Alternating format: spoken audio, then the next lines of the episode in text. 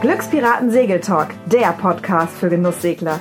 Von und mit den beiden Glückspiraten Babsi und Erik. Willkommen an Bord. Hallo Glückspirat, ja. Erstens kommt's anders und zweitens als man denkt. Als ich letzten Mittwoch nämlich zusammen mit Michael Wnuck das äh, Interview für letzte Woche aufnehmen wollte, hat die Technik schon wieder gesponnen. Und wir wollen jetzt, was die Soundqualität angeht, keine Kompromisse mehr eingehen, damit du ähm, auch weiterhin unseren Podcast so gerne hörst wie bisher. Und deswegen haben wir gesagt, nee, also mit diesem Technikproblem können wir den Podcast jetzt nicht aufnehmen. Und äh, dann haben wir gesagt, gut, dann müssen wir den jetzt eben verliegen, bis das Technikproblem eben gelöst ist.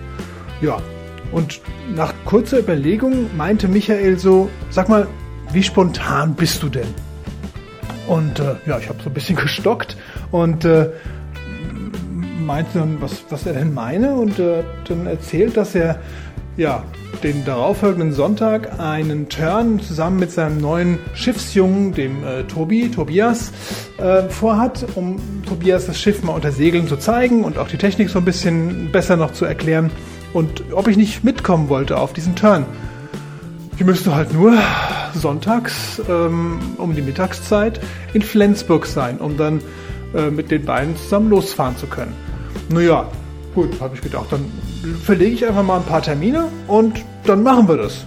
Und so kam jetzt ein gemeinsamer Turn zustande und zum, äh, zum, zum großen äh, Abschluss haben wir natürlich noch unser äh, ursprünglich geplatztes Interview dann direkt in Live aufnehmen können. Und also was ihr jetzt hört, ähm, ist entstanden an Bord der Marlin, der Sailing-Yacht Marlin.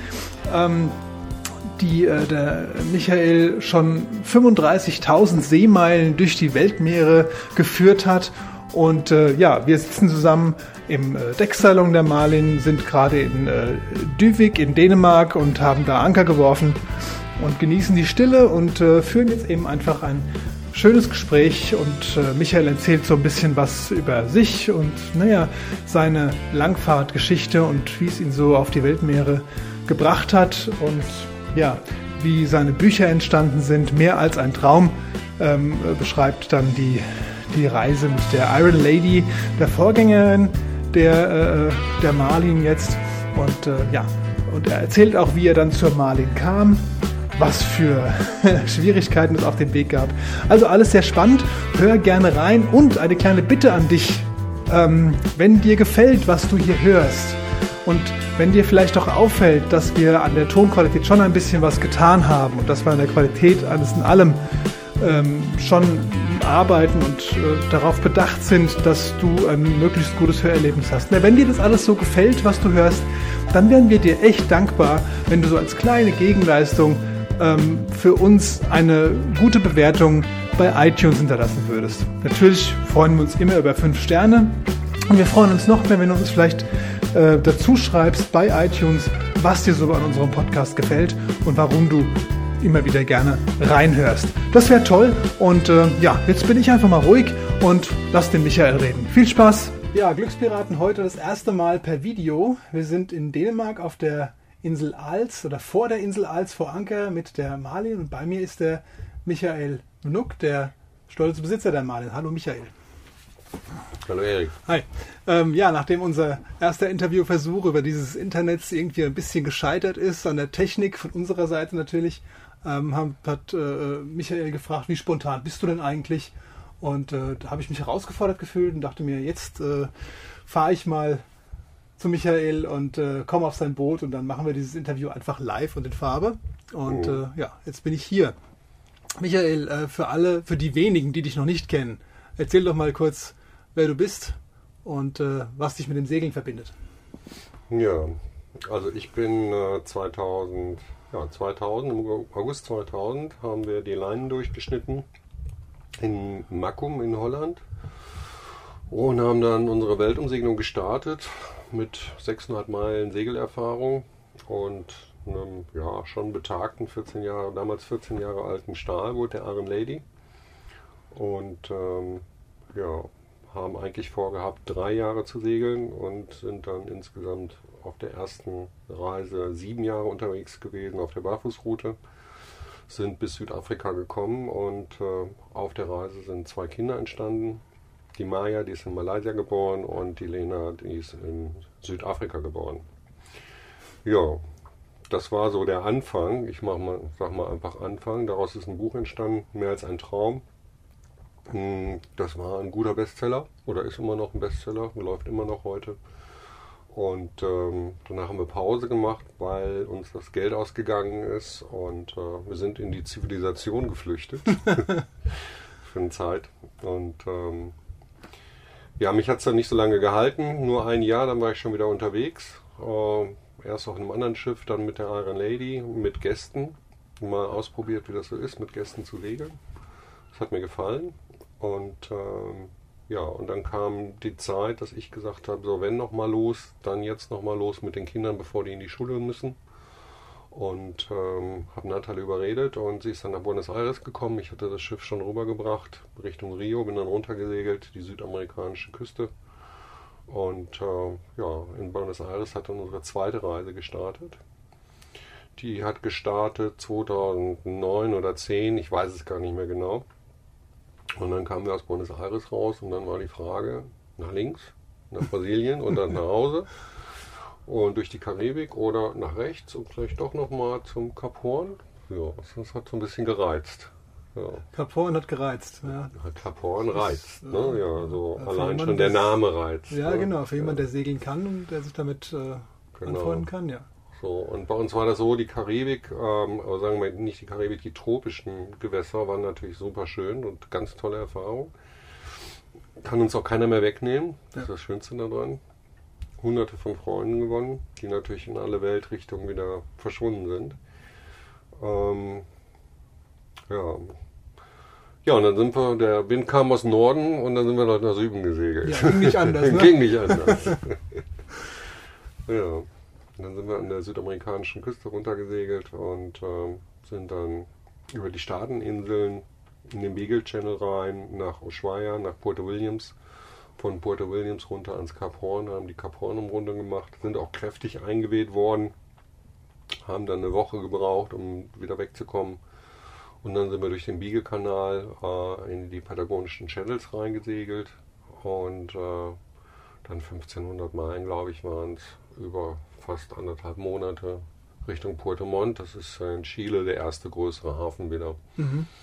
Und da waren wir über Wochen, über drei, drei Wochen waren wir eigentlich komplett, komplett alleine und haben keine Menschenseele gesehen. Ja. So war das. Ähm, jetzt nochmal kurz zu dieser Kap Horn-Episode. Ähm, du hast gesagt, ihr seid eingeweht worden. Äh, was bedeutet das auf, äh, am Kap Horn? Ich meine, da gibt es massenweise Strömungen, da gibt es verschiedene Winde. Ähm, wo liegt jetzt die, die, die große Schwierigkeit? Eben genau da, dass du eben manchmal eben äh, ungünstige Winde, ungünstige Welle hast? Oder wie, wie kann man sich das vorstellen? Ich habe da überhaupt keine Vorstellung von. Also die Kap Horn-Umrundung ist eigentlich, ähm, so wie wir sie gemacht haben, ist aus den patagonischen Channels raus. Also in Puerto Williams äh, brauchen wir eine Genehmigung. Und die kriegt man auch nur für gewisse Channels, äh, wie man die da, da so nennt. Ist ja sehr verzweigt, wenn man das auf der Karte sieht. Das sieht ja aus wie auseinandergerissen alles so. Ist eigentlich so ein bisschen wie so norwegische Fjords, so sehr zerklüftet, sehr steinig und ähm, immer ganz starker Westwind, ungebremst von, ich sag mal, Australien aus, Neuseeland, kommt das rüber. Ähm, wenn ich jetzt so sehe, wie wir jetzt hier segeln, wir segeln jetzt hier auf äh, 54 Grad Nord. Patagonien ist auf, also Kap Horn ist auf ähm, 56 Grad Süd. Ja. Also eigentlich vom Klima ähnlich. Ähnlich, ja. Wir haben aber gemäßigtes Klima hier, weil natürlich die ganzen Landmassen dazu führen, dass wir nicht äh, wie im Kap Horn die äh, Tiefdruckgebiete, die dann reinkommen, direkt abkriegen. Mhm. Die Kap Horn-Umrundung selber ähm, hatten wir uns äh, spektakulärer, nee, sagen wir äh, unspektakulärer vorgestellt. Wir sind also bei 25 Knoten raus. Und das ist ein Tagesturn. Und du kommst dann aus den patagonischen Kanälen dann da raus und äh, segelst ums Kap Horn mit Rückenwind. Und das war am Anfang also auch äh, sehr angenehm und dann frischte der Wind halt auf. Und das ist halt typisch fürs Kap, nämlich dass äh, die Winde sehr schnell kommen, die Systeme sehr schnell durch, durchdrehen und ähm, schon extreme Winde auftauchen. So, und wir sind dann also ums Kap Horn rum und am Nachmittag, als wir dann wieder reingefahren sind in die schützende Bucht, wir konnten also das Kap selber gar nicht mehr anlegen. Da haben die auf dem Kap Horn oben auf der Messstation 70 Knoten Wind gehabt. Wow, okay. Ja, und ähm, das heißt also, wir sind dann so, ja, mit dem Ein Einbrechen der Dunkelheit sind wir dann an den, an den erstbesten Ankerplatz, der geschützt war. Mhm. Und da haben wir erstmal einen Tag verbracht und dann haben wir schon wieder ein neues Wettersystem sehen kommen und das sind dann die Wettersysteme, wo du auf der Wetterkarte keine Fähnchen mehr hast hinter den Windpfeilen, sondern Dreiecke. Okay. Und Dreieck hast du halt dann mehr als äh, bevor 8. Mhm. Und ähm, ja, dann haben wir da einen Ankerplatz gesucht und gefunden. Und äh, da waren wir dann, glaube ich, drei oder vier Tage und haben das abgewartet, dass mhm. dieses schlechte, also die Starkwind, äh, Starkwind dann durchgeht. Ja. Ja, das war schon eine tolle Erfahrung. Das Kap Horn überhaupt zu sehen war eine tolle Erfahrung. Dieser Felsen, dieser magische Felsen. Das ist, da hat einfach eine Menge Geschichte schon ja, stattgefunden, ne? Ja, eine Menge Geschichte und es ist toll, wenn man das selber mal schafft. Ja, das glaube ich. Darum zu segeln. Ja. Ist ja schon eine Ecke bis da unten. Ja. Ja, ja und wie ging es dann weiter?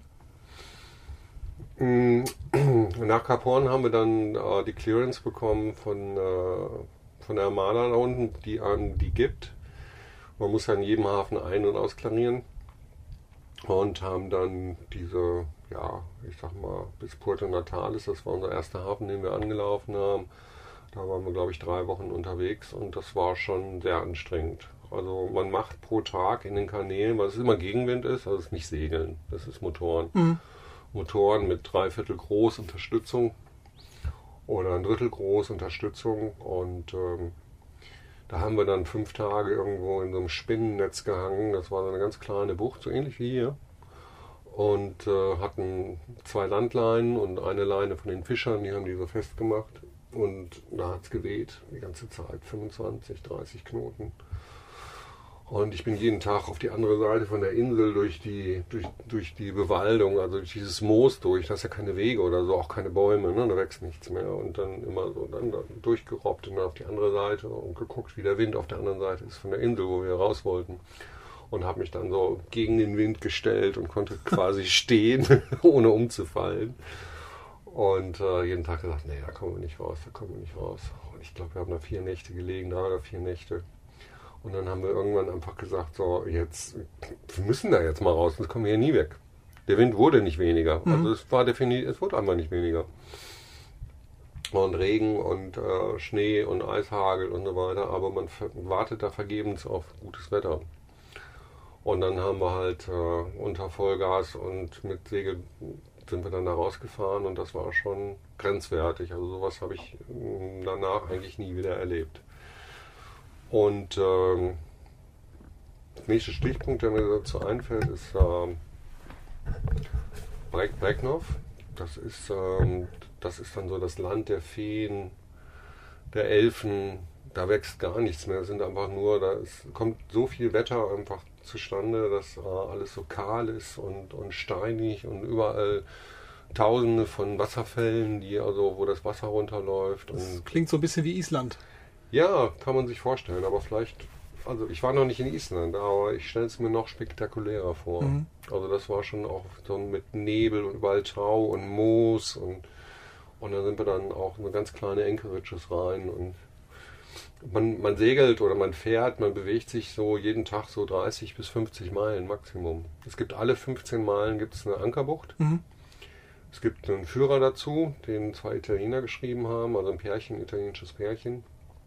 Die haben wir auch kennengelernt. Und ähm, das, der hat uns natürlich viel geholfen. Und äh, da ist also jeweils verzeichnet, wo man wie anliegen kann und so weiter und so fort. Ja, das hat, äh, das hat geholfen. Und so braucht man halt. Ne? Ja. Man braucht viel Diesel, viel Energie und ja. es ist schweinekalt. Schweinekalt und ähm, ja, und eng. Ne? Also die Kanäle sind meistens so zwei, drei Meilen, ja, zwei Meilen, teilweise auch kleiner und tief.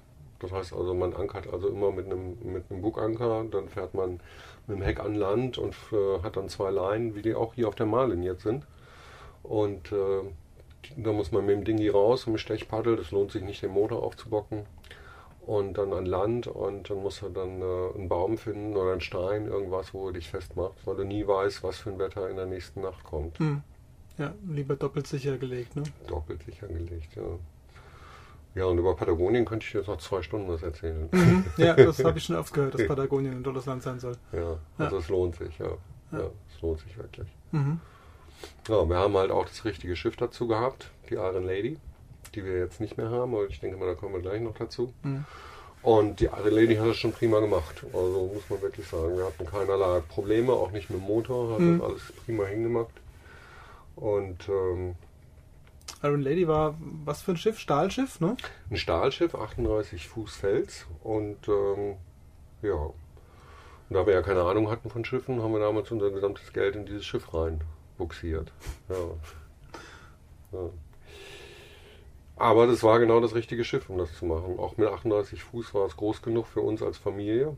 Und äh, die Kinder reden heute immer noch davon, also von dieser Zeit Patagonien oder überhaupt die ganze Zeit Südamerika, also die Mhm. Umquerung von dem südamerikanischen Kontinent. Dann sind wir durch die Kanäle hochgefahren, hatten natürlich die ganze Zeit schlechtes Wetter, Regen, Regen, Regen, Regen und hatten dann auch irgendwann irgendwie, also ziemlich, irgendwann hast du keine Lust mehr. Ja. Ne? Weil du kommst halt auch nicht raus und wir hatten keine, keine Dusche im Boot und äh, kein heißes Wasser. Das heißt also, irgendwann möchtest du dann halt auch mal was anderes. Und dann hatten wir Glück. Wir haben dann den Magellan Channel überschritten. Das ist dann wieder so eine Wettergrenze. Und haben dann zwar immer noch eine Woche Regen gehabt, aber dann haben wir ein Hochdruckgebiet erwischt, was sich dann in Chile festgesetzt hatte. Wir waren ja im Hochsommer dann da. Und, ähm, und dieses Hochdruckgebiet hat uns dann Patagonien mit Sonne gezeigt. Und das ist, das ist ein absoluter Traum. Ja. Ich habe schon Bilder gesehen, auch von dir. Ja, Und äh, ja, ja, das Bildmaterial, das wir dazu haben, ist unglaublich. Das kann man gar nicht, das kann man gar nicht begreifen. Und wir waren natürlich da, wo, wo du auch nicht hinkommst. Also es gibt, es gibt keine Fähren, die da hinfahren. Kreuzfahrtschiffe fahren zwar zum Kap Horn inzwischen, aber in die patagonischen Channels da fahren die nicht rein. Hm. ist auch zu unattraktiv für Touristen wahrscheinlich. Ja, weil es nur regnet. Ne? Eben, ja. Das fängt dann eher oben in Puerto Montt an. Von da geht, äh, geht dann eine Fähre runter bis äh, mit Glück bis Puerto Natales. Die fährt aber auch äh, fährt äh, nur nach Wetter. Ne? Das heißt, sie fährt nicht immer. Hm. Ja. Ja. Jetzt kommt natürlich die Frage, würde ich da nochmal hinfahren? Ja, ich glaube ja. ich, ich glaube, ich würde nochmal hinfahren, ja. Wenn ich, wenn ich nochmal könnte, ich würde das nochmal machen. Auf jeden Fall. Ja. Ja, in Puerto Natales beginnt dann, also endet eigentlich so die, ähm, die Zeit mit der, mit der Iron Lady. Und zwar bin ich hingegangen, ich bin ein Grafiker. Ähm, also in meinem letzten, in meinem ersten Leben habe ich eine Werbeagentur gehabt. Das heißt also, ich konnte oder ich kann immer noch ein paar Bildchen schön zusammenstellen, Text schreiben. Habe dann so ein A3-Plakat gemacht und wir sind dann in eine Marina gegangen, weil wir an der Iron Lady halt schon einige Schweißarbeiten wieder hatten. Wir hatten Mhm. also schon Probleme mit Rost von innen vor allen Dingen. Und ähm, dann haben wir das Schiff äh, aufgebockt, also in der Marina, in der kleinen Marina in Puerto Montt. Und dann habe ich vorne bei dem Eingangspförtner und in der Marina zwei, drei von diesen Plakaten aufgehangen, einschweißen lassen. Und äh, habe gesagt, so, wir verkaufen jetzt dieses Schiff. Einfach so oder? Ich habe vorher einen Franzosen kennengelernt, der hatte gerade sein Schiff verkauft zu einem sehr, sehr guten Preis Mhm. für, für das Verhältnis. Also so ein, so ein Stahlboot, in, zu dem Zeitpunkt 27 Jahre alt, das hat natürlich nicht so einen hohen Preis. Und, ähm, und ich glaube, wir müssen jetzt gleich mal eben einen Cut machen. Ach, das ist nur authentisch. Das Ja, ist authentisch. Okay, da kommen gerade zwei, wie heißen die? Jetskis. Jetskis, Ja. ja. die lieben wir ja, ne? Überall. ne? Super, ja.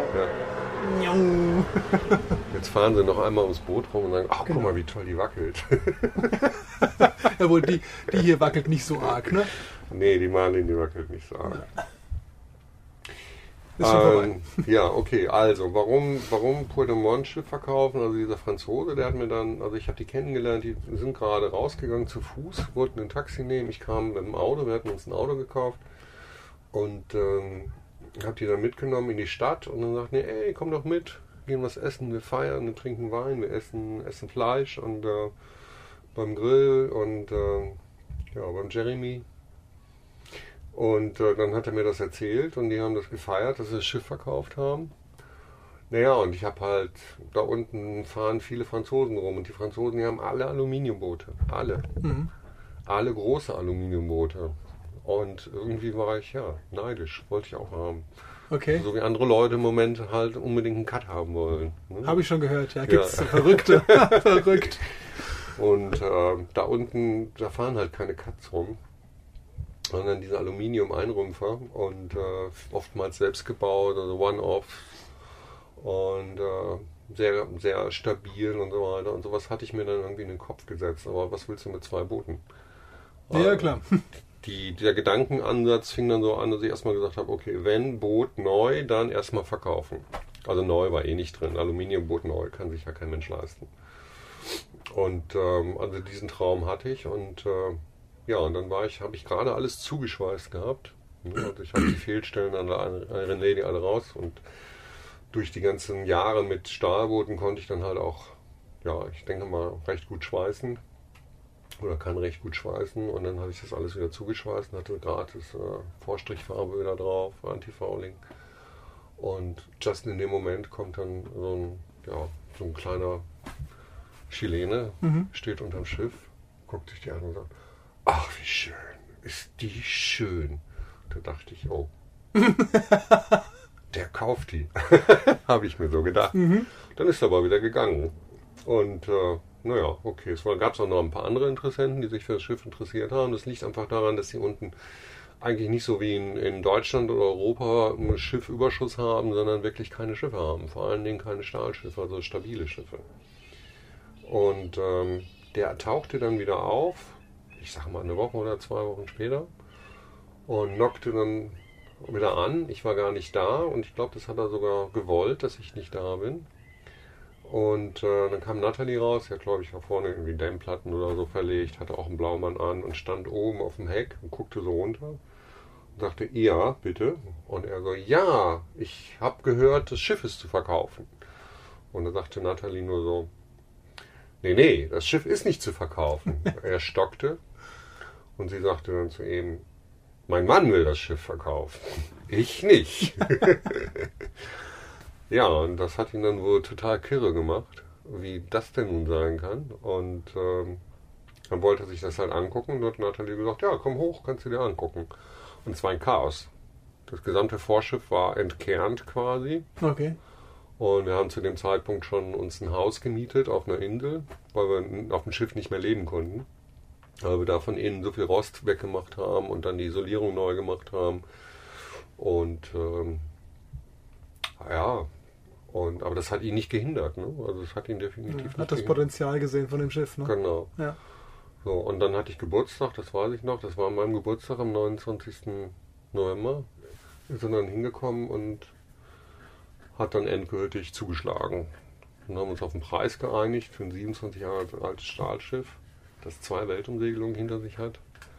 Und dann für 85.000 Euro, Mhm. das war ein guter Deal. Okay. Ne? Man fragt mich ja immer so, warum hast du das gemacht? Dagegen konnte ich nicht Nein sagen. Also es ist die Iron Lady hatte zu dem Zeitpunkt einen Wert in Deutschland, wenn wir mit dem Schiff nach Europa gefahren wären, vielleicht von 15.000, 20.000 Maximum. Das war halt der Markt dort, der das Der einfach Markt, hergegeben ist, hat. der Markt ist im Keller und für Hm. ein Stahlschiff so und so. Ja, ja, der Markt dort hat einfach diesen Preis damals hergegeben. Ja, Mhm. ja. Ja, aber auch das, auch das Schiff, auch die Historie des Schiffs und ich glaube, für ihn war auch sehr wichtig, dass wir als Familie schon gesegelt sind damit rum und ich glaube, er sitzt halt jetzt immer, das Schiff ist quasi ein Museum jetzt geworden. Er will damit, er will natürlich damit nach Neuseeland segeln, aber das wird er niemals machen, weil er eigentlich, ihm fehlt auch der Partner dazu. Die Familie will gar nicht segeln. Mhm. Das heißt, er segelt da im Golf von äh, in, in Chile. von Puerto Montt, der segelt da mal am Wochenende rum, mal in die Kanäle rein, was auch richtig ist, was die Arenedi auch kann und so weiter. Das ist gar kein schlechtes Schiff. Aber eine dritte Weltumsegelung würde ich mit ihm nicht machen. Mhm. Also das muss ich ganz ehrlich sagen. Aber vielleicht sind auch meine Ansprüche an Segeln gestiegen. So, und dann waren wir halt plötzlich ohne Schiff. Wir haben ein Haus gehabt. So ein Holzhaus auf einer kleinen Insel, ohne Autos. Wunderschön, mit einem Kamin.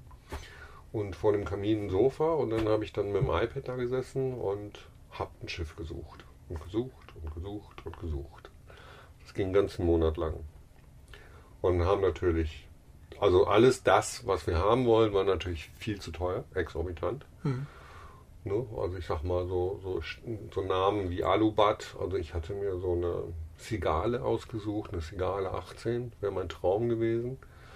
Ein Aluschiff von Alubat. Alubat kennt man ja Ofni, Ofni bauen die. Mhm. Und ähm, die sind ja sehr begehrt, haben auch einen hohen Wiederverkaufswert.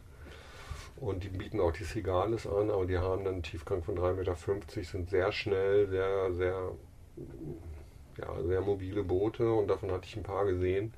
Die haben mich begeistert und Nathalie hat nur gesagt, wenn du den Zigale kaufst, dann mache ich nicht mit. Man merkt schon, wir sind uns sehr einig gewesen, aber Ja. das, das war immer schon so. Deshalb haben wir auch so lange gebraucht, weil wir uns nie entscheiden konnten, ob wir nur rechts rum oder links rum segeln wollen.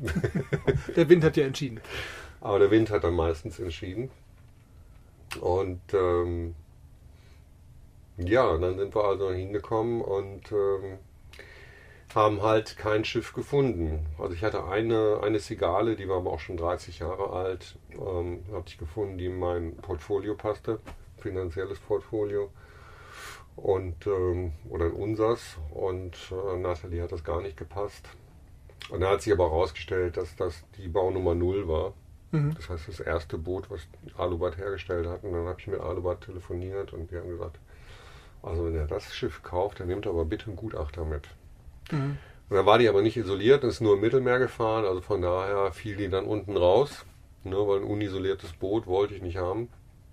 Es sollte schon tauglich sein für die hohen Breiten. Und ähm, dann war das also Ex und äh, ja, ich habe wieder kein Schiff gefunden. Dann hatten wir ein Schiff, eine, eine 55 Fuß Aluschiff, das lag auch im Mittelmeer, die war isoliert, war super, ganz toll. Und ähm, da hatten wir, waren wir eigentlich quasi schon davor, also für mich ein Ticket, so als Vorhut äh, ein Ticket zu kaufen, dass ich mir die angucke in Südfrankreich. Und ähm, dann hat sich aber im letzten Moment herausgestellt, dass sie überhaupt keine Stehhöhe hatte, sondern die hat sich ein relativ kleiner Franzose bauen lassen, war auch eine One-Off und äh, die hatte eine Stehhöhe von 1,80. Ich bin 1,92, Passt nicht. passt nicht. Ne, also mit Nackenschmerzen beim Segeln geht gar nicht. Also Mhm. ich brauche auf jeden Fall Stehhöhe. Ja. Und dann war ich ziemlich frustriert und dann ist meine Tochter Maya angekommen und hat gesagt, Papa, du machst das falsch, du musst mal hier anders eingehen, ein großes Schiff, gib mal 20 Meter ein. Dann hat sie mir das iPad weggenommen, hat da 20 Meter in die Maske eingesetzt und ähm, hat den Preis auch hochgesetzt und äh, hat auf Suchen gedrückt und dann kam die Marlin, also die jetzige Marlin, hieß natürlich anders. Und da war nur so ein ganz kleines Bild, also ein mini großes Bild, also nicht jetzt 50, 60 Bilder oder so, sondern wirklich nur ein ganz kleines Bild. Und, ähm, und eine ziemlich ellenlange Beschreibung, dass der Eigner halt krank geworden ist und Mhm. sich dieses Schiff, dieses, sich dieses Schiff hat äh, bauen lassen in, in Holland. Die Jetskis, ne? Da fahren sie hin, die Jetskis. Ja. Ja, da fahren sie. Wir, haben, Tschüss. wir haben Gaudi. die zwei. Ja, die beiden am Gaudi. Und ähm, das weiß ich, mehr, wo ich, weiß ich nicht mehr, wo ich stehen geblieben bin. Du hattest die beiden entdeckt. Genau. So, und die lag in Surinam. Der Eigner ist krank geworden und hat das Schiff, das haben sie natürlich am Anfang alles gar nicht verraten. Also es gab keine Marina da, es gibt keine Marina, doch eine Marina gibt es inzwischen da. Und ähm, Paramaribo heißt die Hauptstadt von Surinam. Ich wusste gar nicht, wo Surinam ist, also vorher. Es liegt zwischen ja, French Guiana und British Guiana, oberhalb von Brasilien. Und ist quasi so ein, ja, so ein Teilfluss vom Amazon halt auch, ne, Amazonas. Ja. Ja, und dann hat die Maya zu mir gesagt, ich habe dann natürlich gesagt, Maya, der Preis, so viel Geld haben wir nicht. Und dann hat Maya gesagt, ja, du musst den einfach mal schreiben, du kannst ja schön E-Mails schreiben. Schreib den einfach mal, was du hast und dass wir eine Familie sind und dass wir ja eigentlich seinen Traum weiterleben könnten, wenn er uns das Schiff für weniger Geld verkauft. Und äh, dann schickst du noch ein Foto mit. Ich finde, sie ist sehr überzeugend. Ja, ne? Und dann sind wir hingegangen zur Iron Lady, haben uns unter die Iron Lady gestellt, haben den Mar Marinehelfer da mobilisiert und haben gesagt, hier, mach mal ein Foto von uns, wie wir da drunter stehen, im Regen. Sieht noch ein bisschen trauriger aus. Sieht ein bisschen trauriger auf, oben das Schiff. Und dann haben wir speziell dieses äh, Foto gemacht, das haben wir dann auch mitgeschickt. Ja, und äh, zwei Tage später passierte ein Wunder. Der Broker, den der Eigentümer da ähm, beauftragt hatte, der hat uns äh, geschrieben und sie würden sich gerne mit ihr unterhalten. Und dann haben wir E-Mail-Verkehr gehabt und so weiter und so fort. Und dann habe ich gesagt, okay, wenn wir mir das Schiff angucken, dann möchte ich gerne ein Vorkaufsrecht haben, schriftlich. Mhm. Ähm, damit ich da nicht umsonst hinreise. Und dann sagt er mir, ja, das ist gerade einer gewesen, der hat das Schiff gekauft. Ne, sowas kennt man ja. Mhm. Und äh, das hat er mir dann auch gegeben, schriftlich, dieses Vorkaufsrecht mit äh, Kopie vom Pass und so weiter und so fort. Also war richtig okay. Und dann habe ich mich auf die Reise gemacht. Drei Tage lang war ich unterwegs, oder zweieinhalb Tage. Von einem, von Sao Paulo und was weiß ich, also über die ganzen Flughäfen, Santiago Chile, immer Couchsurfing gemacht unterwegs. Und ähm, irgendwann bin ich dann da angekommen. Das war vor allen Dingen heiß. Ich kam ja gerade aus Chile. Und äh, also es war heiß, so, so, tropisch und es war feucht und Regen und äh, also nachmittags dieser Regen halt und die Frösche quakten und ja, vollkommen andere Welt. Und dann bin ich da angekommen und der Broker ist extra aus Amsterdam gekommen. Das war auch sehr gut, weil also mit dem Eigner, mit einem Finne, mit dem war ich überhaupt nicht grün. Also ich habe mich mit dem gar nicht verstanden. Das ging gar nicht. Und ähm, aber der Broker, der Robin, der hat das wirklich auf die Reihe gekriegt, uns zusammenzubringen. Und das mit dem Preis hatte er vorher schon geregelt. Und ähm, naja, das Schiff war sechs Jahre lang in dem Fluss verteut unter Mooring. Und äh, er ist da angekommen. Das Schiff hat nur eine Atlantiküberquerung gemacht, also von Finnland bis nach, äh, bis nach äh, Südamerika. Hatte also auf dem Tacho vom, vom, äh, vom Janmar hat es 500 Stunden oder 600 Stunden gehabt und gesegelt ist es 6000 Meilen. Gebaut 2006 bis 2008 von Vollmers, einer sehr bekannten Werft in Holland, eine sehr gute Werft, die sehr gute Boote bauen. Ich habe mich dann natürlich auch informiert darüber, habe auch ein paar Informationen im Internet gefunden. Und äh, ja, wir haben es 2013 dann gekauft dann ist er mit mir zu dem Schiff hingefahren. Das lag halt, ja, so ähnlich wie wir jetzt hier liegen. Ne? Nur halt in einem Fluss, einem Süßwasserfluss. Also es lag auch nicht in der Marina, es war ja, wirklich ja, irgendwo in der Botanik. In, mitten in der Botanik. Und es war von oben bis unten grün. ja, wenn das, das lag sechs Jahre da und es genau. hat kein Mensch angefasst. Nee, die hatten einen Bootsmann, also ein Holländer, der ja. ist einmal die Woche ist aufs Schiff gegangen, hat den, hat den äh, Motor gestartet. Hm. Aber es war natürlich alles hinüber. Also die Batterien waren hinüber, der äh, Generator, ein kleiner Fischer Panda hat einen Kolbenpresser gehabt. Die Leitungen, die, die, ganzen Kabel und so weiter ziemlich kaputt. Dann hatte das ganze Laufende gut, das war komplett grün, das ging gar nicht. Mhm. Die Segel waren jetzt nicht mehr angeschlagen, aber nachher habe ich erfahren, dass die zwei Jahre lang angeschlagen waren. Also die haben sich wirklich nicht um das Schiff gekümmert, die haben es vergammeln lassen. Ne? Und ähm, das war auch weiß. Es hatte ganz schlimmen Namen. Steppala hieß es. Und ähm, was, was heißt das übersetzt? Ja, das ist so dieser, dieser Name, den man, den man einem Schiff gibt, wenn man nicht weiß, was man machen soll. Stefan, Stefanin, Patrick und Lina ah, oder so. Mhm. Also aus den drei Vornamen von seinen Kindern halt. Und äh, das lag dann da. Und äh, hatte geschätzte 1125 Kakerlaken als Bewohner, die alle weghuschten, sobald du darauf gekommen bist. Ähm, eine Fledermaus war drauf. Im Mast war, das haben wir aber erst später erfahren, ein Bienenstock mit äh, brasilianischen Killerwespen, äh, Killerbienen, die wirklich gefährlich sind. Und ähm, Wasser in der Bilge, Wasser unter Motor. Wir haben das zwar vorher sauber gemacht, also versucht sauber zu machen, aber du hast es halt gesehen. Ne? Ja. ja, es klingt nach einem optimalen Schiff eigentlich. Das nee, also normalerweise würdest du nicht dein Geld da rein investieren. So, der Fluss war Piranha verseucht. Also ich konnte nicht tauchen, ich konnte höchstens mal mit dem Dingi hingehen und mal Armlänge drunter greifen, um zu gucken, was da ist. Und ich konnte also nicht feststellen, ob das jetzt von außen ja, kaputt wäre. Ich hatte eine Woche eigentlich eingeplant, da zu sein. Und dann kam der Eigentümer zu mir und sagte, ja, gestern war ein Amerikaner da. Ich wusste es ja gleich. Ne? Mhm. Und der Amerikaner will das Schiff kaufen. Er hat mir ein Angebot gemacht. Und äh, du hast jetzt das schriftliche Vorkaufsrecht. Du hast jetzt 24 Stunden Zeit, 48 Stunden Zeit, dich zu entscheiden. Ja. Ja, das waren natürlich tolle Neuigkeiten. So. Ja, und dann kann, bist du kann Taktik gewesen sein, aber auch nicht, ne? Nee, es war keine Taktik. Der hatte wirklich einen. Es, okay. gab, es gab den anderen. habe ich nachher erfahren. Ich habe den nicht kennengelernt, aber ich habe ihn nachher erfahren. Mhm. Und ähm, ja, ein optisch äh, nicht ganz attraktives Schiff mit Kakerlaken drin, einer Fledermaus, liegt in einem Piranha-verseuchten Fluss und äh, Michael will das jetzt kaufen. Hm, ist das eine gute Idee? Wie das jetzt weitergeht, erfährst du im zweiten Teil vom Podcast, kannst du nächste Woche runterladen. Und wenn du jetzt noch mh, 30 Sekunden Zeit hast, dann geh doch jetzt eben schnell rüber zu iTunes und gib uns eine Bewertung und schreib uns dazu, was du an unserem Podcast gut findest. Das wird uns nämlich unheimlich weiterhelfen, unseren Podcast auch noch weiter zu verbreiten und auch anderen Seglern äh, zur Verfügung zu stellen. Das wäre ganz toll. Wir freuen uns drüber und äh, ja, wir hören uns wieder in einer Woche mit der zweiten Episode von äh, dem Interview mit Michael Nuck und äh, der spannenden Geschichte, wie es weitergeht mit der Marlin und ähm, ja, was dann alles danach noch passiert ist. Bis dann, wir freuen uns drauf. Mach's gut. Tschüss. Toll, dass du auch heute wieder bei unserem Segeltalk mit an Bord warst. Alle Infos und Links zur heutigen Episode findest du auf www.glückspiraten.de. Hier entdeckst du auch viele weitere Tipps und Buchempfehlungen rund ums Genusssegeln, Reisen und das Leben auf dem Wasser.